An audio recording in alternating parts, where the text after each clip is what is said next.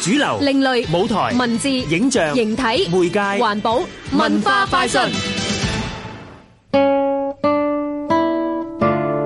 我哋每個人都會變老，但係並唔係每個人都準備好面對自己或者家人衰老。美國編劇柯培恩一九七八年普立茲戲劇獎得獎劇作《一缺一》，更加透過一副啤牌發掘老人嘅晚年心境。先請翻譯及導演李國威介紹呢個故事啊！佢係講一個安老院入邊兩個老人家，咁一個係住咗好耐，咁一個就係啱啱搬入嚟住，逢親探訪日都冇屋企人嚟探佢嘅，咁佢哋就喺嗰個安老院嘅後欄打啤牌過日神咁樣樣。成個故事就係圍繞呢兩個老人家由相識啦，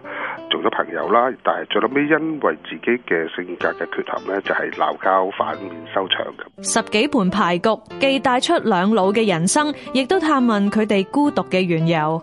七十年代嘅劇本描繪嘅老人生活，放喺香港依然擲地有聲。老人問題基本上係好宇宙性嘅一個問題嚟嘅，即係我諗，尤其是係香港呢個華人社會，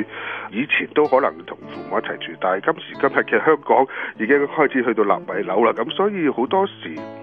上一輩嘅人都會安排佢哋入老人院，咁但係我哋好似安排咗佢哋入老人院之後就冇咗件事㗎啦，咁我哋後生嘅就繼續生活，我哋似乎忽略咗